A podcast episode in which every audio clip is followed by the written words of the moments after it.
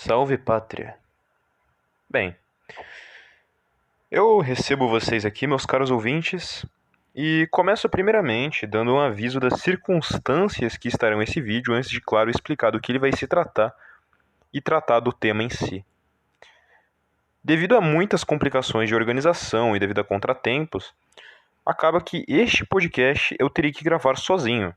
Uh, pois dificuldades externas atrapalharam na hora de confeccionar isso. A gente já tinha feito um primeiro teste de gravação, ah, depois uma segunda tentativa e acabou que esse vai ter que ser deste modo. Mas nós procuramos, claro, resolver o problema uh, o mais breve possível. Ao menos o áudio, espero eu, estará corrigido. Não teremos os mesmos problemas de áudio que tivemos no último vídeo.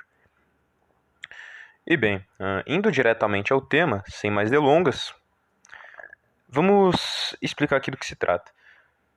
Nós vamos tratar aquele tema que já é conhecido a respeito da virilidade, já é um tema muito um tanto saturado, já é um tema que foi tratado por muitos canais, mas existe um problema muito grande na maneira como isso foi tratado.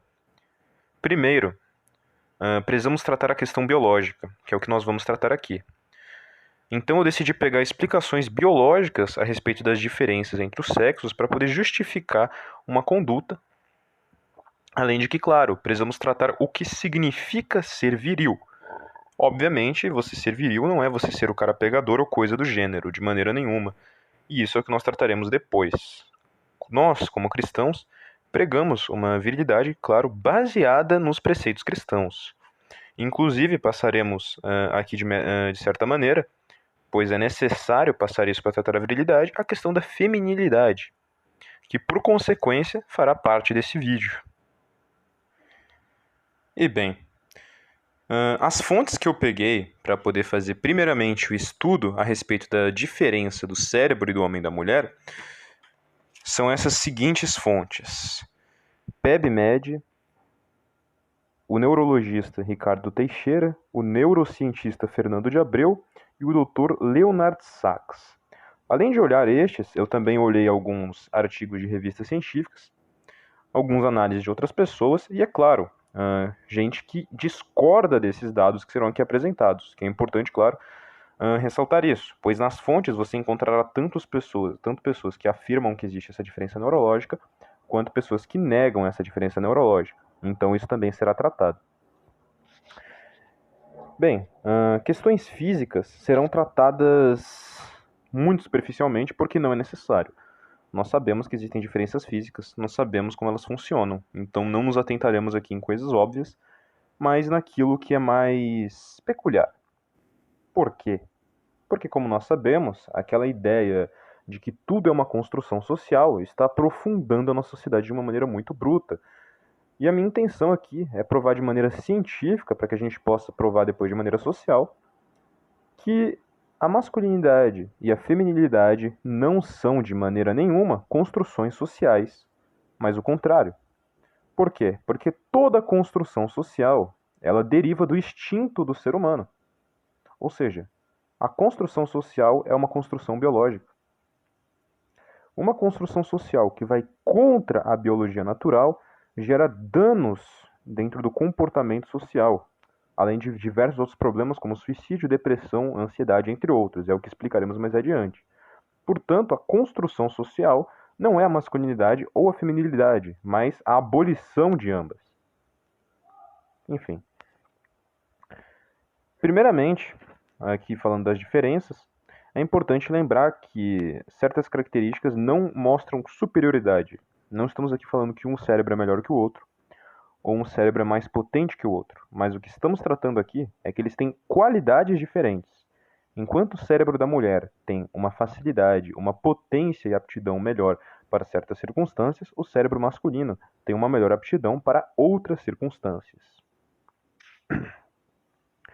Bem, ah, primeiramente, falar aqui a respeito dos homens. Os homens eles têm 30% mais conexões entre os neurônios, o cérebro em média 12% maior e uma maior localização espacial. Agora, o que significam essas coisas? O tamanho maior do cérebro, do 12% maior, ele não afeta em nada. É uma média e ela se deve muito pelo homem muitas vezes ser maior. Então ela é mais influenciada pela altura. mas isso é meio incerto também. A respeito dele ser, ter 30% mais conexões entre os neurônios, se dá porque a parte do raciocínio lógico, da parte racional do homem, é muito mais focada. Digamos que os homens costumam ter um desempenho maior nessas áreas. Por exemplo, ah, é muito comum você ver homens, por exemplo, na área de engenheiro e principalmente na filosofia. A filosofia é uma área 100% de raciocínio lógico que acaba sendo muitas vezes dominada pelos homens. Por isso que é muito mais comum que nós vejamos filósofos homens tendo um destaque maior, ah, fazendo livros muito mais aprofundados no tema do que as mulheres. Não querendo, claro, tirar a virtude feminina, porque uma mulher pode alcançar isso, só que, claro, o cérebro vai funcionar de outra maneira na hora do análise dessas informações, que é o que nós trataremos mais adiante. Mas antes de nós seguirmos nisso, ah, de analisar como funciona essa questão do raciocínio lógico de ambos, é bom a gente falar a respeito dessa localização espacial. O que é essa noção de localização espacial que nós temos uh, no homem? Uh, vamos usar um exemplo um pouco mais, digamos assim, simples, antes da gente poder aprofundar de uma maneira mais técnica. Imagina o seguinte: imagina que você está no ensino médio e você vai jogar uma partida de queimada, certo? Nos dois times, sempre vai ter de um lado garotas e garotas e do outro garotas e garotas como que ambos os lados vão reagir? Como que as mulheres e como que os homens vão reagir? Os garotos, por natureza, eles vão ter uma percepção melhor do ambiente. As garotas costumam ficar um pouco mais perdidas nesse tipo de circunstância. Inclusive, se a gente for analisar de uma maneira mais histórica, a gente pode ver que é muito mais comum que homens, por exemplo, vão pescar em um lugar que eles não conhecem e depois tenham que retornar. Ou coisas como caçar, onde ele tem que ir na floresta, tem que conseguir se identificar coisas como navegar no meio do oceano, esse tipo de coisa é muito comum que o homem pegue esse tipo de função. Enfim, uma característica interessante aqui, agora a respeito das mulheres, deixando os homens um pouco de lado, é a questão da capacidade de linguagem. A mulher tem uma facilidade muito grande na capacidade de linguagem. Isso se dá devido a uma diferença na questão uh, também do, do funcionamento do cérebro. Porque a mulher, quando ela fala, durante a fala, durante esta atividade, ela utiliza os dois lobos frontais. Já o homem, ele utiliza apenas o lobo frontal esquerdo. E o que isso significa na prática? Significa o seguinte, que o homem, na atividade dele, ele vai ter um foco muito maior em uma coisa. Ele vai se focar naquilo em específico e não em algo ao todo. Por exemplo, Uh, vamos pegar um homem e uma mulher. Os dois vão ter que escrever enquanto uh, escutam música e veem uma série. A mulher, ela vai conseguir escutar a música, estudar e ver a série ao mesmo tempo, ou ao menos vai ter uma aptidão, uma facilidade maior para isso. O homem não. O homem ele vai esquecer a música e ver só a série, ou ele vai escrever, mas não vai prestar atenção na série, ou ele vai focar na música e vai esquecer do resto. Mas claro, com exercício ele pode conseguir alcançar algo além disso. E como que isso influencia na questão da linguagem da mulher? Bem, a, a mulher uh, ela tende a usar uma quantidade de palavras maior durante o dia. Isso é provado cientificamente. A quantidade de palavras do vocabulário que uma mulher costuma usar em um dia é maior que a quantidade de palavras que o homem costuma utilizar em um único dia. Em média, claro. Isso uh, a gente pode, inclusive, ligar diretamente ao aprendizado de línguas. Percebam que as mulheres elas têm uma facilidade maior para aprender línguas. Por isso é muito comum que você veja muitas garotas, muitas vezes adolescentes ainda, que apenas de assistir uma série legendada em legendada e a série está em inglês, ela já aprende a falar inglês com essa facilidade, porque a aptidão é muito maior. Enquanto o homem, ele já vai ter uma dificuldade maior. Agora, se a gente for ver um exemplo melhor disso, Basta a gente perceber que as poliglotas mulheres costumam ser bem mais jovens que os homens, enquanto os poliglotas homens costumam ter mais idade para conseguir adquirir todas aquelas línguas. Ou seja, é uma quantidade de línguas maior e uma quantidade menor de tempo. Enfim, agora deixando essa questão da, eh, da fala, né, da, da comunicação, vamos adiante. Bem, a questão do hipocampo. O hipocampo uh, das mulheres, ele é maior. Ele tem um tamanho, em média, um pouco maior. Não quer dizer que a memória da mulher é necessariamente melhor, mas que o funcionamento é diferente. Então, imagina o seguinte: uh, se você conversa com o seu amigo, você sendo homem, você vai prestar atenção na conversa, mas você não vai estar, tá, por exemplo, prestando atenção na cor do sapato do seu amigo, ou se o tênis dele está desamarrado, ou se ele deixou aquela coisa desarrumada. Agora, a mulher ela vai lembrar desses detalhes, ela vai conversar com você e ela vai lembrar, ó, ele tá, tava usando tal sapato de tal cor, com tal desenho do lado e tinha um arranhão no lado esquerdo. A mulher ela repara nesse tipo de coisa, e isso está relacionado não somente a essa questão da memória, como também relacionado uh, àquela questão anteriormente tratada de reparar em mais coisas. Uma mente diversa, um pouco mais eclética nas escolhas. Tanto que essa questão eclética, ela pode ser vista muitas vezes no desempenho né, de cada um na questão intelectual. Você pode perceber que o homem ele costuma muito mais focar em um único trabalho. Inclusive em carreiras isso acontece. Geralmente quando o homem vai trabalhar, ele costuma ficar mais tempo fixo em um único trabalho e se aprimorar naquilo. A mulher não, a mulher tende a buscar uma variedade maior de coisas, não costuma ficar tão fixa em um único, um único lugar. Agora, deixando de lado essa questão aqui da memória, temos a questão da amígdala. Da amígdala. Só que antes de falar da diferença da amígdala, a gente tem que ver qual que é a função da amígdala. A amígdala, ela tem a função de regular as emoções, os comportamentos sexuais, não, uh, sociais, perdão, e a libido. A amígdala ela é 10% menor nas mulheres do que nos homens. Por isso que as mulheres tendem a ser mais emotivas. Lembrando, emotivo não é sinônimo de sentimental. O homem pode ser mais sentimental e ser menos emotivo. E bem, como que a gente pode, por exemplo, ver um exemplo dessa questão da, das emoções, da amígdala? A gente tem vários exemplos simples. É, é muito mais frequente a gente ver uma mulher muitas vezes falando de algo e enquanto ela fala, ela se emociona. Isso não acontece tanto com o homem. De, por exemplo, tá falando algo, se emociona, acaba chorando com aquilo mesmo que ela diz. Isso não é algo frequente em homem. Eu, a menos, nunca vi. Eu já vi isso muitas vezes em muitas garotas. É algo muito mais comum de se ver. Também em questão de comportamento social, eu não sei como que isso se manifesta, não sei dizer. E a questão da, da libido também não temos como afirmar, mas tecnicamente o controle da mulher sobre isso seria um pouco menor. E bem, uh, outras características aqui adicionais que temos a respeito disso são a coordenação motora fina e a encenação. Para entender a questão da encenação, primeiro vamos falar a, res, a respeito da coordenação motora fina. O que, que é a coordenação motora fina? É o seguinte: é justamente aquele detalhismo, aquele cuidado com a questão dos detalhes. Porque imagina o seguinte: vamos supor que uma garota faça um desenho. Ela pode talvez não desenhar bem, mas cada pedacinho daquele desenho, ela vai colocar uma dedicação a mais. Ela vai ter um capricho naquele detalhe. E isso é coordenação motora fina. Coisas como um traço mais fino, uma letra mais caprichada. Isso a gente observa desde pequeno uh, nas escolas. Você olha a letra das garotas, elas têm um capricho maior, um cuidado maior. Isso é coordenação motora fina. Na pintura também tem essa, essa habilidade, ela se destaca muito bem. Agora, uh, como que a encenação é ligada diretamente com a questão da coordenação motora fina? Uh, a encenação, a atuação, você fingir algo, para que a atuação tenha uma força muito boa, seja convincente, ela tem que pegar os mínimos detalhes. Uma pessoa observadora, mas detalhista, consegue encenar com uma qualidade muito melhor, muito mais convincente e até forçar um choro muito melhor.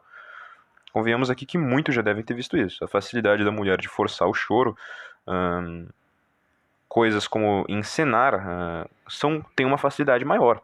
Consegue, ou, melhor, ou melhor dizendo, conseguem fazer com uma qualidade melhor do que o homem.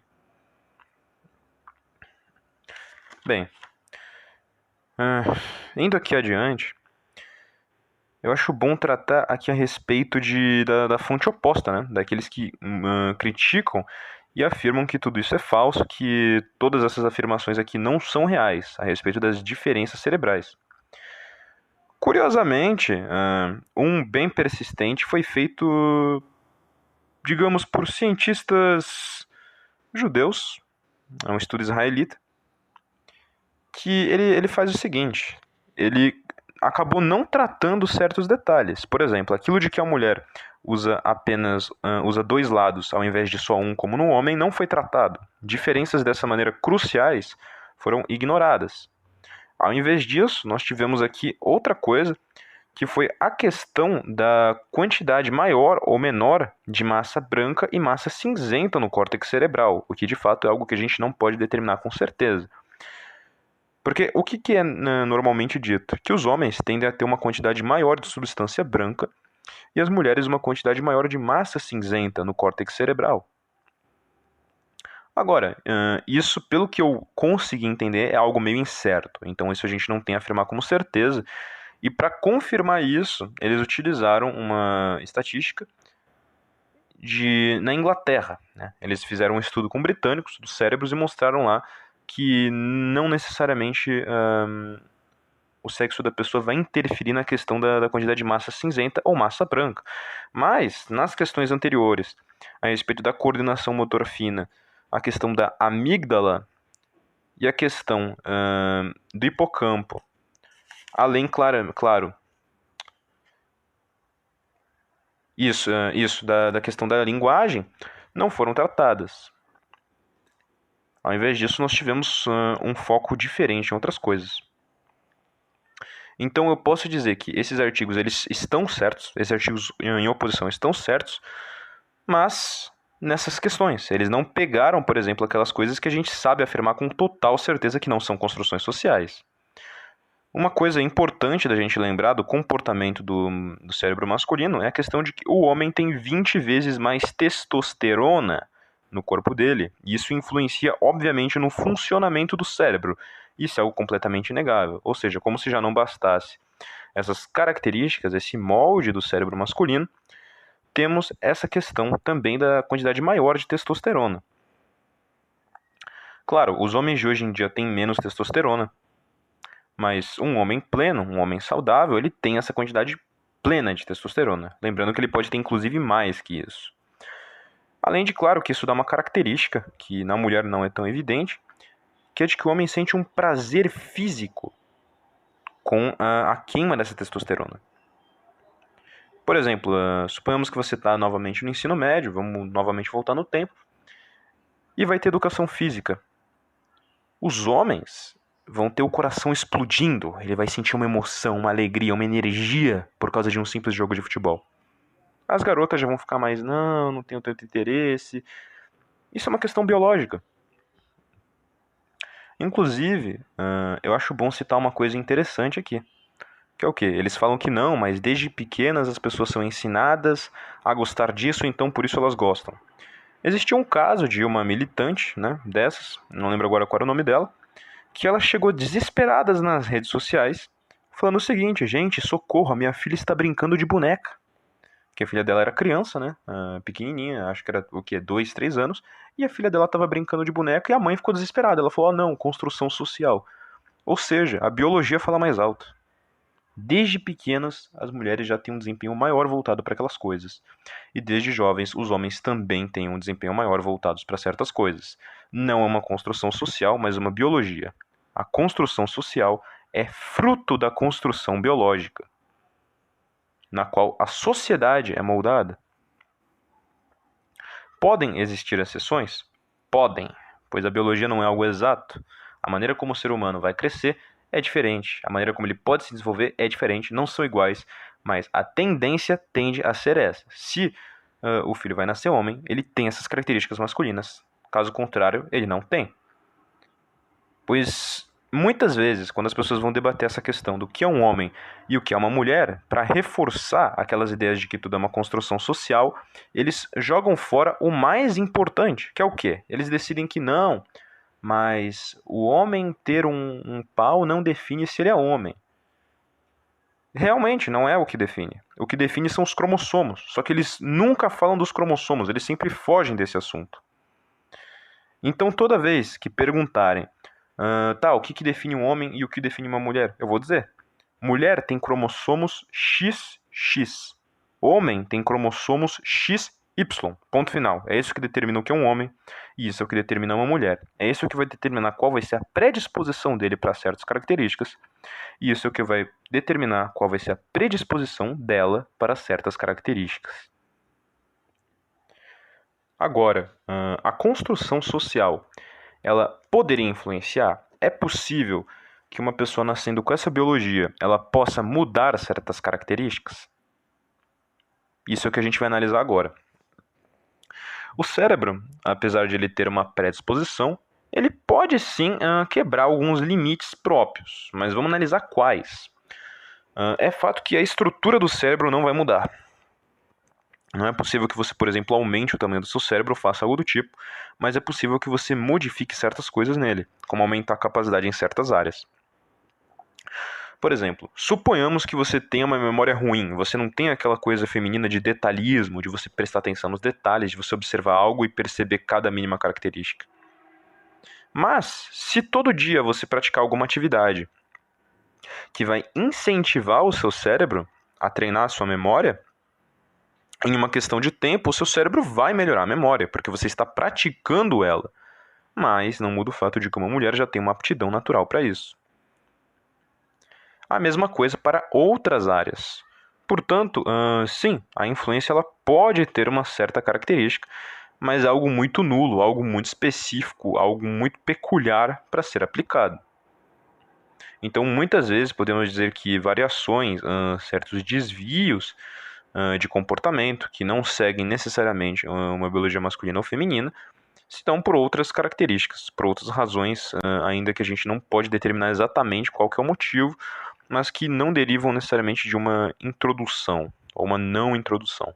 Mas bem, tendo dito agora uh, todas essas diferenças a respeito do homem e a mulher, vamos tratar a questão do patriarcado, a questão de como se formulou uh, esse modelo de família, se esse modelo de família é o correto.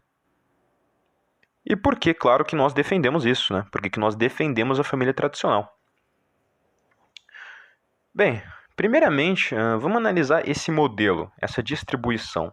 Qual distribuição? A de que o homem pega as tarefas que a gente considera masculinas e a de que a mulher pega as tarefas consideradas femininas.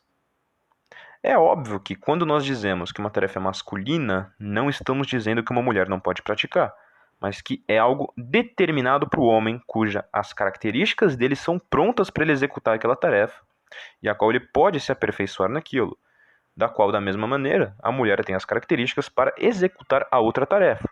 Portanto, essa divisão de tarefas, na qual cada um faz aquilo que é melhor para ele, acaba sendo mais eficiente. Porque a lógica é a seguinte: cada um faz aquilo que ele é melhor. Se eu chamo um amigo e eu e ele a gente quer, sei lá, colar cartazes, vamos supor que eu seja melhor em colar o cartaz e ele seja melhor em desenhar.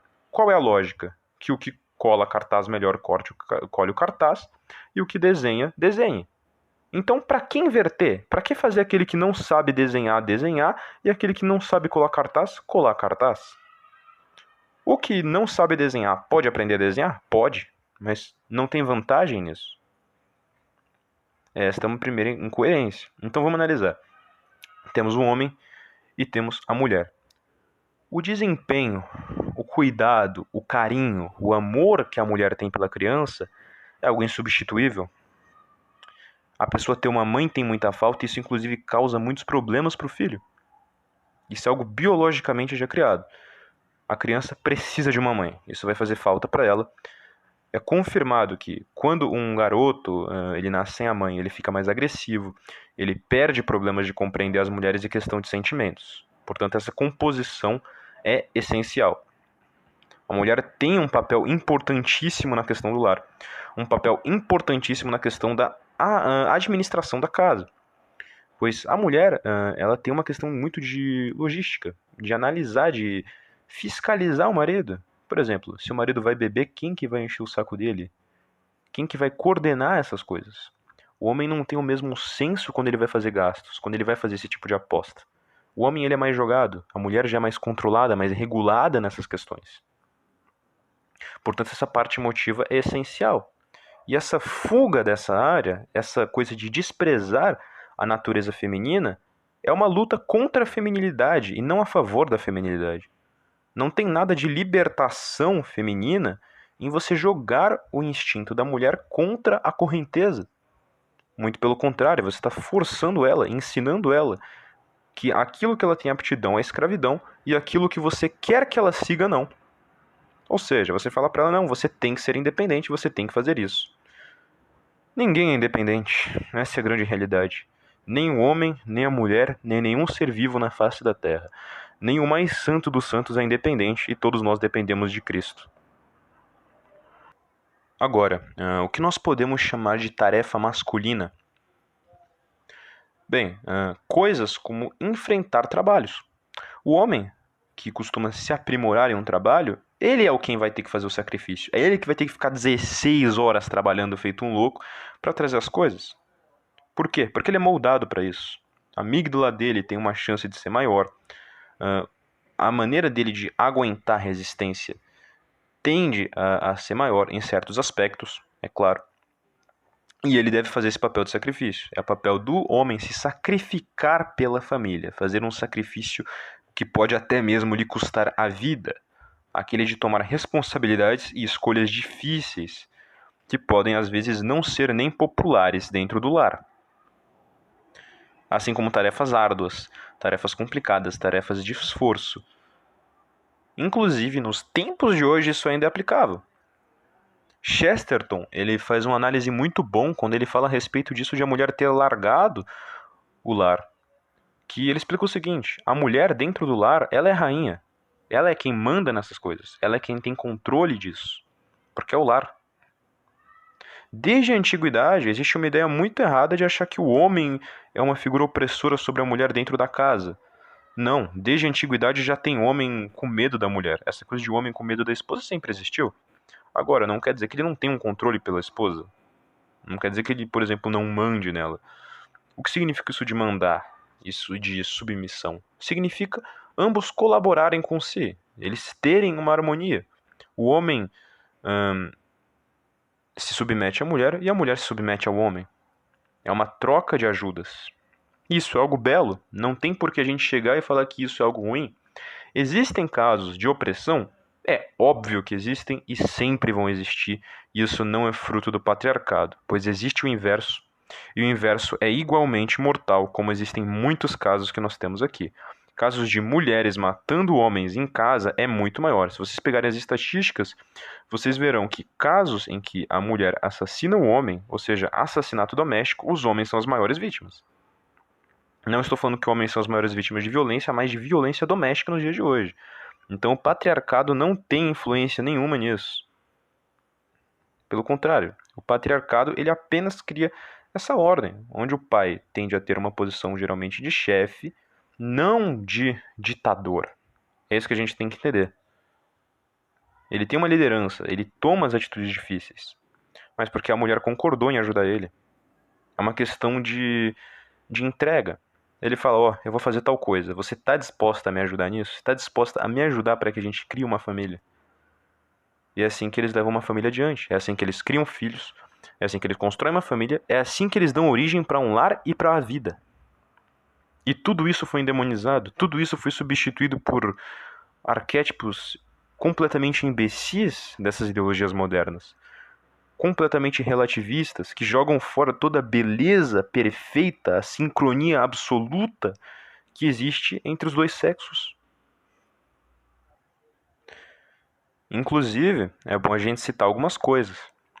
Nos tempos modernos, com essa inversão de valores, com essa guerra de sexos, com essa alteração da mudança das coisas do lar, em vez das pessoas ficarem mais felizes com essas coisas que eles chamam de inclusão, as pessoas ficam mais tristes. Os casos de ansiedade, porcentualmente, os casos de suicídio, de depressão apenas aumentam.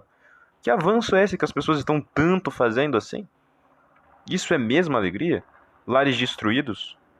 Casamentos que não funcionam? Divórcios? Antigamente o divórcio era uma vergonha.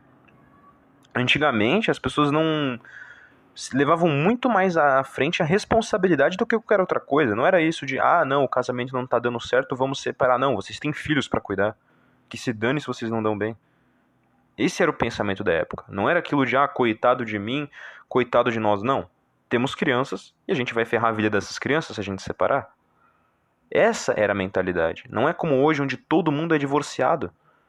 Quantas pessoas têm uma família estável? Quantos pais são irresponsáveis de abandonar os seus filhos? O que nós, inclusive, trataremos mais adiante. Então, qual a lógica de quebrar essa natureza? Qual a lógica de seguir esse sentido contrário? Isso é antibiológico, é antinatural da maneira mais grotesca possível, além de não acrescentar nada para a sociedade. Agora, uh, o patriarcado, ele é uma construção social? Não. Como nós vemos, ele não é. Ele é a questão natural. Tanto que, se a gente parar para analisar, pelo simples lógica, mesmo que a gente não, não fizesse esse análise biológico, mesmo que a gente não fizesse esse análise do comportamento entre os dois, a gente consegue determinar que o patriarcado é natural. Por quê?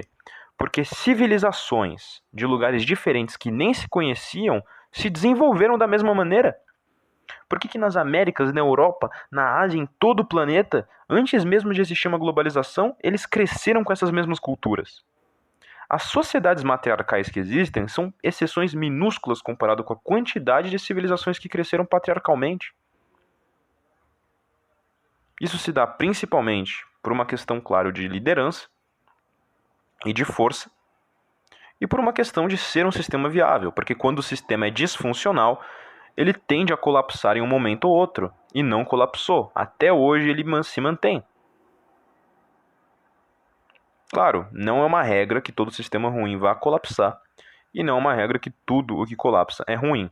É importante a gente levar isso em consideração, é claro. Mas se povos distintos que mal se conheciam desenvolveram a mesma cultura, vocês não concordam que isso não é uma cultura? É algo que está além de uma cultura? É algo biológico. É um tanto macabro acreditar que, coincidentemente, todas as sociedades de toda parte do mundo decidiram aplicar uma construção social malvadona. E novamente caímos naquele mesmo ponto que nós trazemos, uh, trouxemos aqui no início, de que toda construção social é derivada de uma construção biológica, derivada da natureza, porque é a natureza que constrói tudo o que é social. Antes do homem social tem o homem natural. E bem, finalizamos aqui esse trecho a respeito das diferenças neurológicas, a respeito das questões do comportamento de cada um e como encaixam, e partiremos para a próxima questão aqui que iremos tratar. Bem, devemos agora, portanto, tratar a questão do que seria virilidade. E neste caso, eu não quero arrumar de maneira nenhuma uh, conflito com os MGTOWs, pois eles têm um papel nessa propagação. Mas agora, nós precisamos corrigir alguns pequenos erros, né, que acabam muitas vezes surgindo nestes meios. Claro que eu sei que eles não pregam isso, não é algo que é uma regra dos movimentos, mas é algo que infelizmente acaba surgindo muito, muito pela falta de Cristo, muito pela falta de Deus nesta causa, acaba virando algo muito ideológico. Primeiro vamos pegar qual que é a ideia que se tem do que, que é um shed, do que, que é o cara, o homem macho.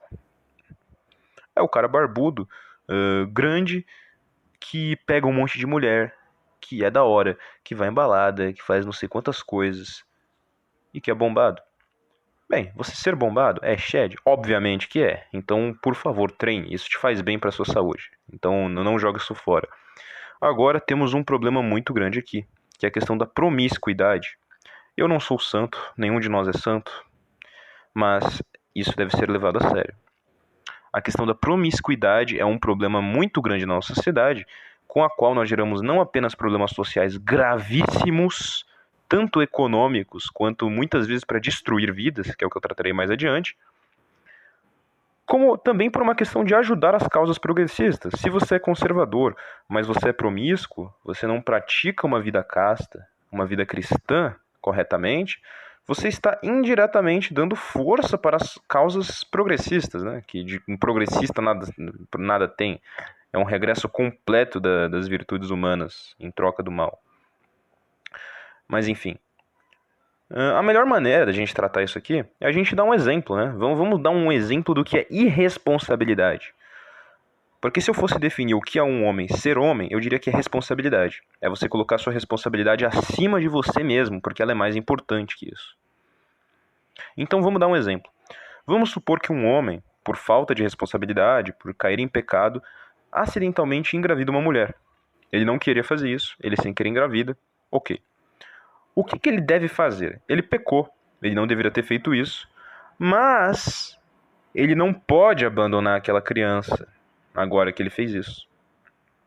Tem uma criança. A criança não pode ser abortada, né? Vamos supor que essa mãe não faça isso, né? Que nos dias de hoje sabemos como é. E você terá que criar uma criança. O homem que foge dessa responsabilidade, que foge das consequências do erro dele, é um covarde. É alguém que está criando um problema para o mundo. Essa criança vai nascer sem pai e vai começar a seguir a página do Quebrando Tabu.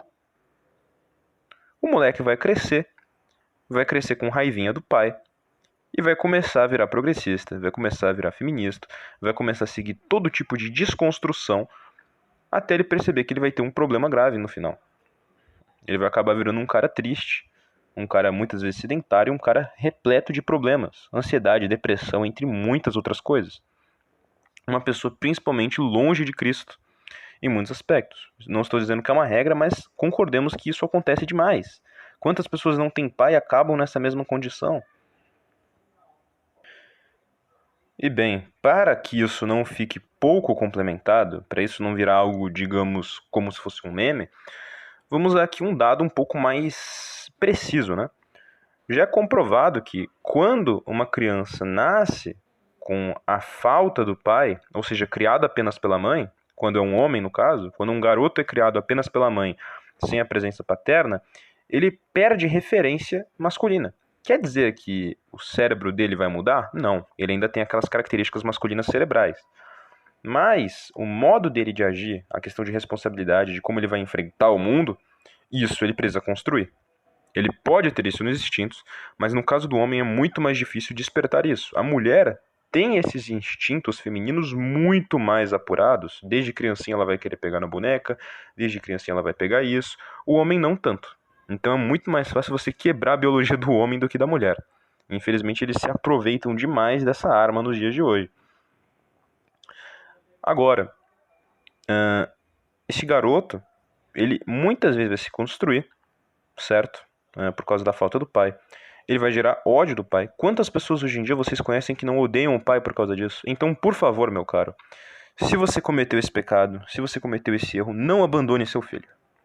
Por favor, senão você vai estar criando mais um militante da internet. E concordamos que isso não é o que a gente quer. Pelo contrário, cuide dele, faça o possível, faça esse sacrifício que no final você vai ter frutos. Ele vai se tornar uma boa criança, ele vai ter um bom futuro e ele vai poder ver Cristo.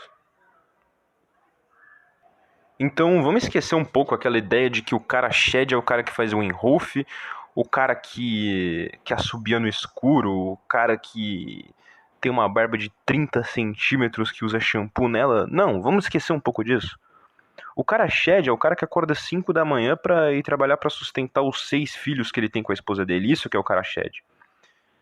O cara shed é o cara que vai pro trabalho dele sem a mínima vontade porque ele sabe que ele precisa ganhar alguma coisa. O cara shed é o cara que sem frescura faz todo tipo de dificuldade pela família dele.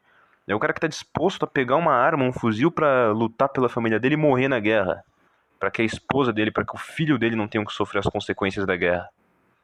Isso que é um cara shed, isso que é um homem de verdade. E é assim que nós deveríamos ser, é assim que nós devemos buscar ser. E é tudo isso que a gente tratou aqui. É toda essa questão que o fascismo busca conservar. Mas antes de entrar na questão de como o fascismo busca conservar, é bom a gente entrar na questão que eu falei de como que esses, esses problemas de covardia afetam a economia. Muito simples. Você já parou para pensar quantos problemas, quanta dor de cabeça você evitaria se a sociedade não fosse promíscua? Já imaginou quantas doenças sexuais seriam evitadas? Quantas crianças nasceriam já com estabilidade, um bom lar, sem problemas, sem ter que passar por problemas psicológicos? a distribuição demográfica seria muito mais organizada do que é, muito mais planejada, porque as crianças já nasceriam depois que o homem estivesse casado com a mulher, depois que ele já tivesse uma base. Não apenas isso, como as pessoas voltariam a crescer sem pais. Hoje em dia ninguém tem a família estável. Isso, infelizmente, é a coisa mais comum do mundo. É uma pessoa ou outra que tem uma família estável hoje em dia. Ou seja, não sei dizer se é a maioria das pessoas que não tem a família estável, mas todos nós sabemos que isso já acontece. Ou no mínimo aquilo de que o pai mora numa casa e a mãe mora em outra. Ou seja, isso cria um dano uh, na sociedade. Isso atrapalha a questão da preferência temporal, pessoas mais consumistas, mais ansiosas, menos preocupadas com o compromisso de criar uma família, que gastam com mais frequência e dessa maneira não acumulam riquezas para a futura geração. Ou seja, não existe uma organização, não existe uma tradição, pois a tradição ela tem um papel muito importante nessa questão de preparar para as futuras gerações. Hoje em dia as pessoas nem sequer querem fazer uma futura geração. Imagina preservar a futura geração e preparar para ela, se as pessoas nem filhos mais querem ter. Mas essa já é outra questão, porque foi desvalorizado demais os filhos e mais valorizado os prazeres mundanos e carnais. É.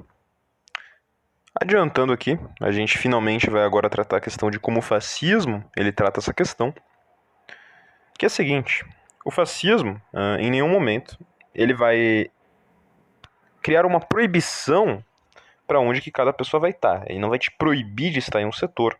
Ele não vai te obrigar a formar uma família tradicional. Mas ele vai incentivar isso e ele vai criar as bases para que isso seja cultivado através da criação de um novo homem. Pois, como a gente analisou aqui, um simples ato de covardia de pecado já causa um dano social enorme. Então, muitas vezes uh, o problema nem é do sistema. Claro, é do sistema, mas às vezes uma mudança social, uma mudança de comportamento já causa uma mudança grandiosa na sociedade. A gente tem esses ideais, por exemplo, na doutrina do Sigma, quando Plínio Salgado propõe uma, uma criação de um novo humano, que ele, ele fala, isso vai ser um processo lento, não algo que nós sabemos quando a gente vai conseguir, mas que a gente pode criar um humano melhor, a gente pode deixar a sociedade melhor. Cornélio eh, Codreano, a Guarda de Ferro, também tinha princípios de, desse tipo. A respeito de criar uma humanidade. Eles falavam que o problema mal estava no sistema, mas em você criar um homem melhor. Você criando uma humanidade melhor, tudo melhora. Pessoas mais dedicadas, que têm o capricho naquilo que eles fazem, que vivem a vida pensando no futuro e não no presente, pensando em um bem maior. E assim consecutivamente, de geração em geração Chesterton já dizia: o pensamento moderno é como uma nuvem.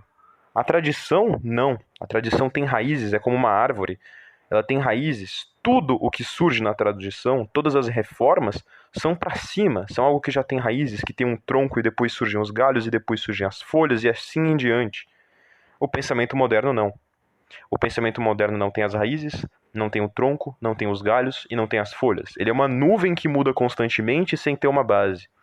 E dessa maneira, ela vira um completo relativismo. Ela não se aprimora, ela não se torna mais forte, ela não se torna mais racional. Ela apenas esfarela como água, como fumaça. Tratando aqui, recuperando aquela questão que nós falamos a respeito de que o homem ele tem que pegar as questões difíceis, ele que tem que pegar a questão do sacrifício, uh, Mussolini ele falava muito a respeito disso. O homem não tem que buscar conforto. Você não tem que pensar exatamente no conforto. Esse não tem que ser o seu foco. Você tem que pensar num bem maior. É o homem que vai fazer esse sacrifício. Quem tem que estar confortável é a esposa e os filhos. O homem não. Você é homem. Você não tem que pensar nisso. Você tem que pensar além. Você faz um sacrifício, você dá o seu sangue pela nação, pelo bem comum, pois o bem comum ele é essencial. É importante que você seja bem sucedido também no bem individual para que o bem comum se saia bem. É importante que você não seja covarde, que você seja responsável, que você esteja disposto a dar tudo o que você tem por uma causa maior. Pois senão você vai estar vivendo por nada, sem rumo, como todos os homens de hoje em dia. Homens sem rumo, Homens sem algo pelo qual eles buscam, vivem pelo prazer e nunca encontram a felicidade, e nunca entendem o porquê. E tentam procurar um erro. Eles pensam: não, o problema é o mundo, o problema é a falta de objetivos, o problema é que o mundo é uma porcaria, e então caem em depressão e viram num ciclo eterno. Inclusive, já aproveito aqui para fazer uma propaganda, né? Mas no ideal de um revolucionário fascista, do A.K. Chesterton, não é o G.K. Chesterton, é outro. Ele, ele fala uma coisa muito interessante. Ele fala o seguinte: se você quer ser um fascista, abandone todo o conforto, esqueça essa ideia de segurança e conforto. Se você quer buscar algo, você tem que abandonar essas ideias. O conforto é para sua família. Você é homem, você não se importa com essas coisas. Isso simplesmente não está dentro da sua cabeça. Você quer conforto? Você pode ter, depois de sujar suas mãos com trabalho. Não se esqueça, o seu excesso de testosterona faz com que você tenha prazer em executá-lo. O trabalho nos dá prazer. Nós fomos feitos com essa estrutura para receber bala, para receber dor e através dela sentir uma felicidade genuína e viva.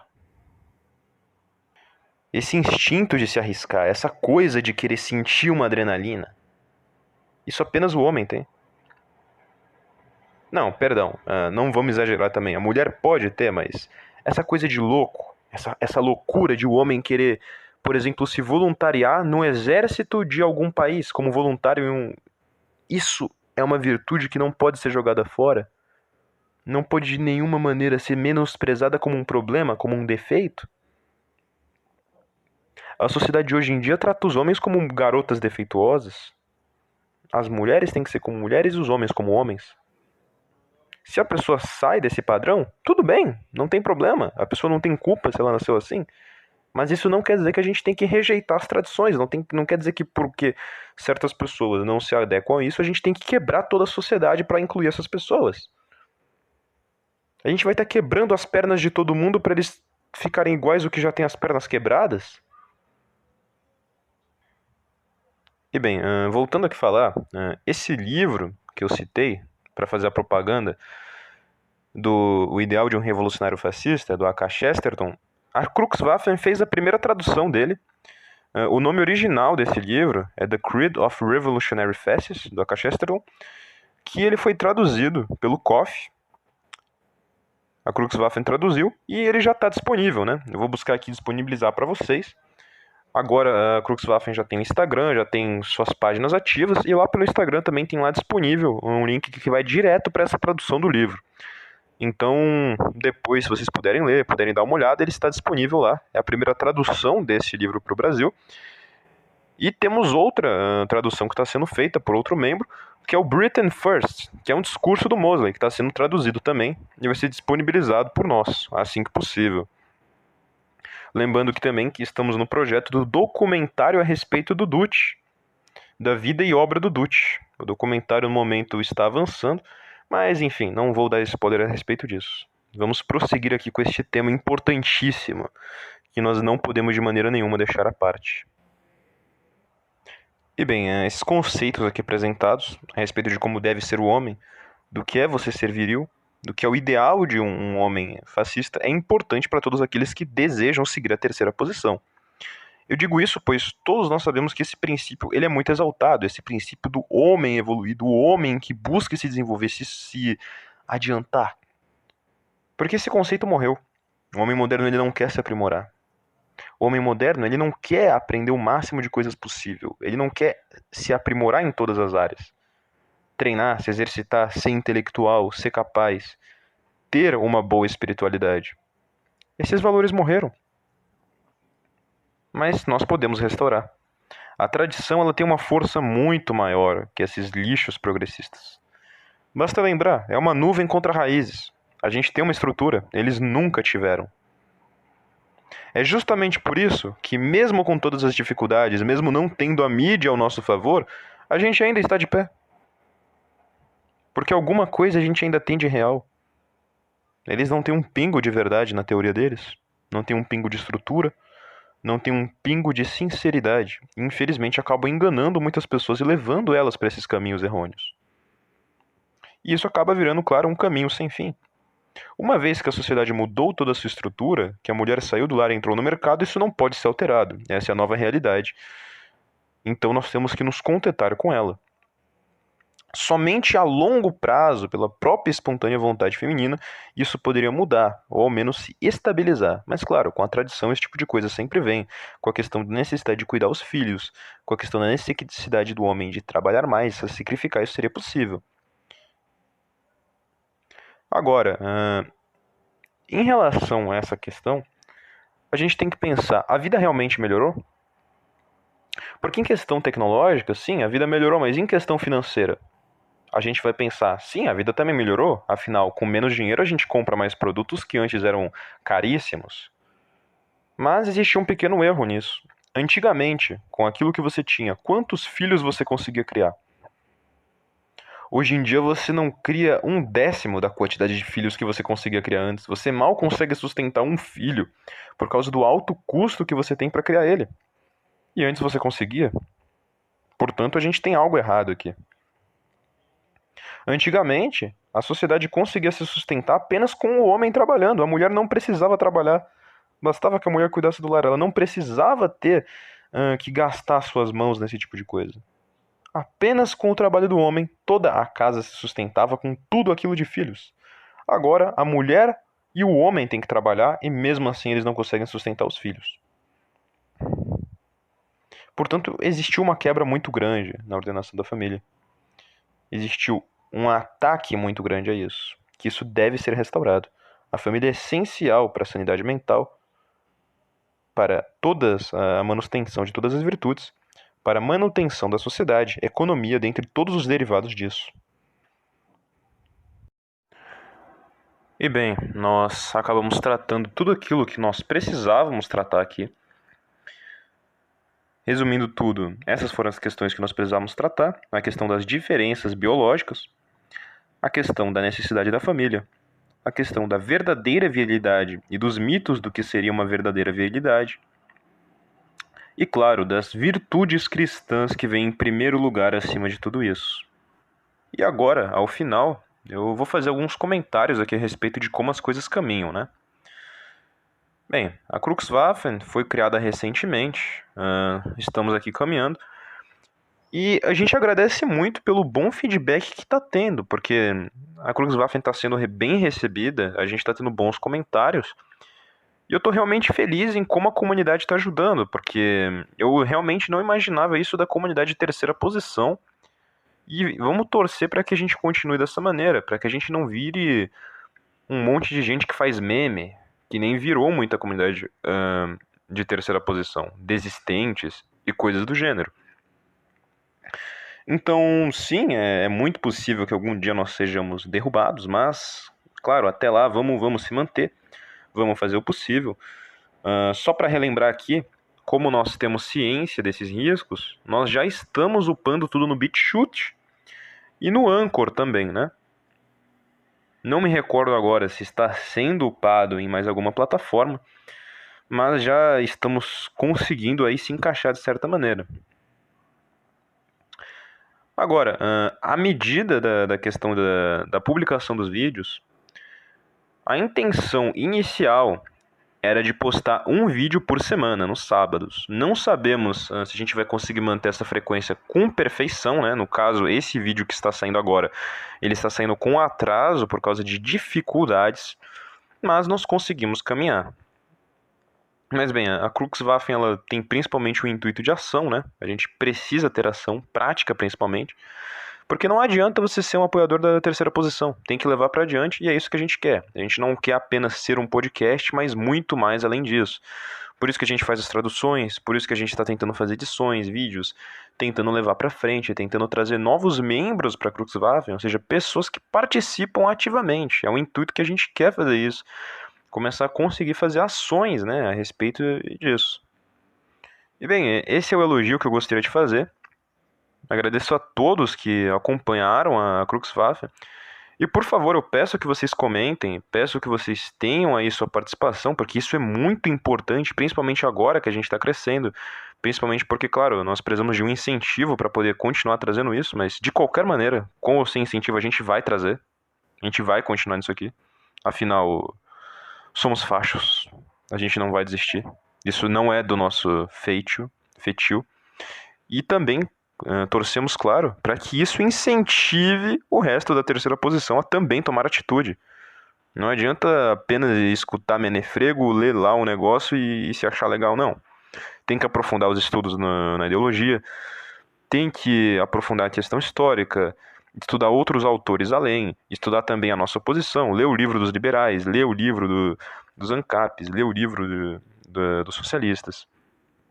E poder, claro, se aprimorar para que a gente possa levar isso adiante. Pois afinal, ah, hoje em dia a terceira posição é mal vista, mas se ela atingir um tamanho muito grande, não existe governo que reprima. Existe um certo tamanho que se pode alcançar que certa coisa fica aceita dentro da sociedade.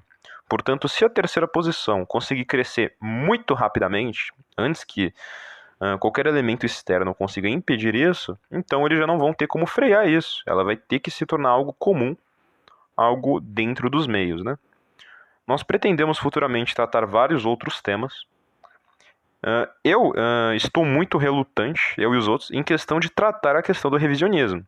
Isso é algo muito perigoso, canal muito recente e não algo que queremos tratar tanto. Eu acho que o ideal mesmo seria recomendar os livros revisionistas, onde se explica essas coisas, e explicar como que vocês podem ter acesso a eles. Agora, agora, claro, nós temos sim ideias de fazer vídeos revisionistas, afinal tem o documentário que a gente vai lançar a respeito do, do Dutch, né? Então isso de fato vai.